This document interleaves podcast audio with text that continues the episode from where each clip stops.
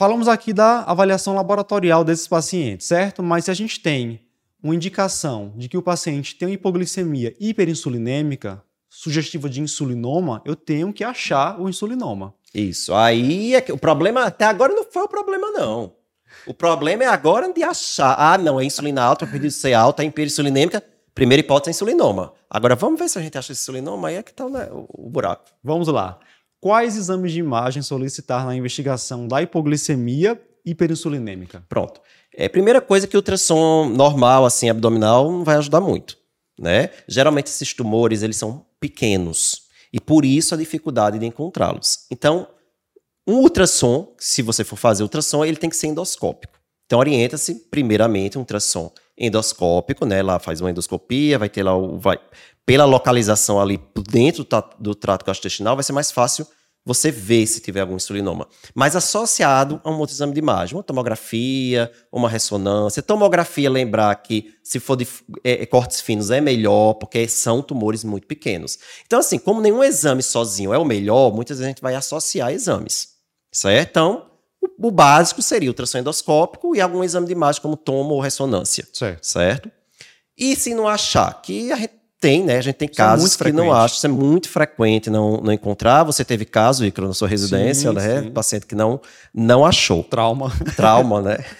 Geralmente já fica assim, internou a insulinoma residente. Meu Deus, vai ficar muito tempo aqui a gente atrás de. Mas isso é achar. é importante, porque quem não investiga a hipoglicemia com frequência pode achar que fez o teste Deu hipoglicemia hiperinsulinêmica, oba, acabou, é, acabou né? Não. Vou pedir uma ressonância, vai vir lá um vai de 3 centímetros, ótimo. Então já vou desanimar a dizer que boa parte dos insulinomas são menores que 2 centímetros. Isso.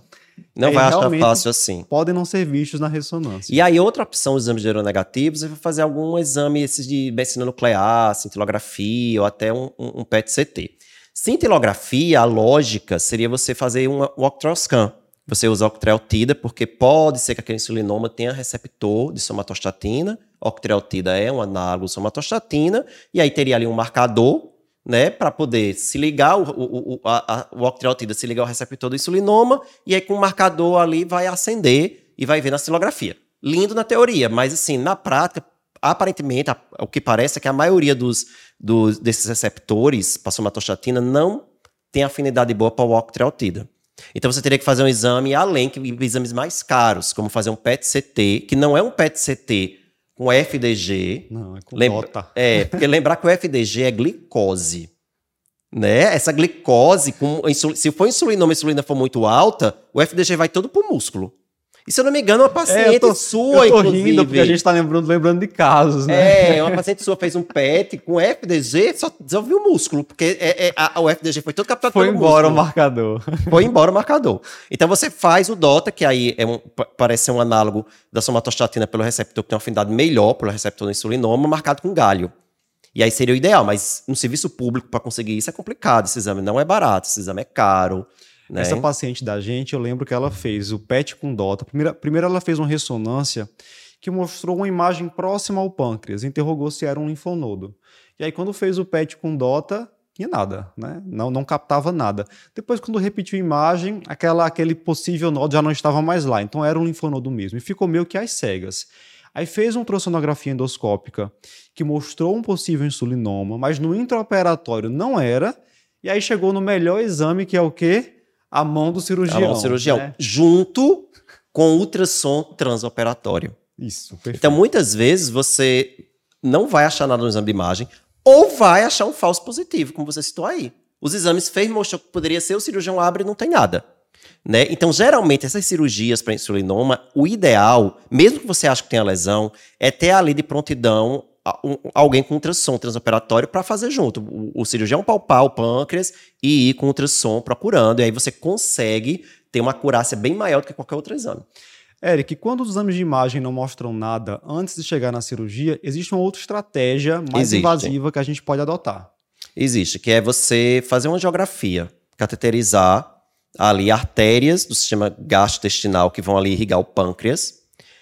A partir da cateterização dessas artérias, injetar cálcio para esse cálcio estimular a produção de insulina pelo um provável insulinoma. Né? Porque aí um insulinoma ele responde muito à, injeção de cálcio e aí você tem uma hiperprodução de insulina. E aí você vai dosar a insulina na veia cava. Olha a complicação. Né? Então você injeta, vai escolher três a, três a quatro artérias, mas geralmente a mesentérica superior, a gastroadenal e a, a esplênica. Na verdade, essa esplênica você pode ver a parte proximal ou a distal dela. E aí, cada artéria dessa irriga uma parte do pâncreas. Então você estimulou pela mesentérica superior. Você vai ver, por exemplo, a cabeça do pâncreas. Então, estimulou, você vai ter a dosagem basal da veia cava para ter insulina basal, aí estimula e dosa de novo na veia cava. Se essa insulina aumentar duas vezes ou mais em relação ao basal, indica região. que se foi e foi com a artéria mesentérica superior, então deve ser cabeça do pâncreas o problema. Mas isso, minha gente, isso não é 100%. Tem variação anatômica. Não, no máximo tem erro de cateterismo. vai direcionar o cirurgião na hora que ele for palpar. Isso, se não tiver exame nenhum de imagem. Ah, não, faz exatamente a mesentérica superior. E quando você viu as outras, não aumentou a insulina, então vai direcionar ele para a cabeça, né? Mas pode ter erro. Ou se for uma anesidioblastose, por exemplo, você não vai ter esse aumento mais em uma do que em outra, enfim, não, não, não vai ajudar. Inclusive, é, a gente teve uma paciente é, do ano, foi ano passado em que os exames todos negativos, inclusive fez, fez o, o, o, o PET-CT com galho, deu negativo e foi para a arteriografia que não ajudou. E no final das contas era uma porque o cirurgião foi, o cirurgião, na mão do cirurgião, ultrassom transoperatório, não achou, o cirurgião resolveu tirar ali uma parte do pâncreas mesmo, porque já estava ali, ia ter que tirar alguma coisa, isso já tinha sido conversado com a paciente antes, ela já tinha concordado com isso, seria o caso, iria retirar, e o histopatológico veio como... E, e, aí quando retira assim é no chute, porque o cirurgião não viu nada, ele vai ali e vou tirar que parte aqui do pâncreas, né? E aí é, veio como nesidioblastose. E a paciente voltou a fazer hipoglicemia depois, porque se é nesidioblastose, parte do pâncreas que foi deixada continuou produzindo. Uma coisa muito importante, Eric, a gente colocou aqui todo um fluxograma, uma sequência de investigação.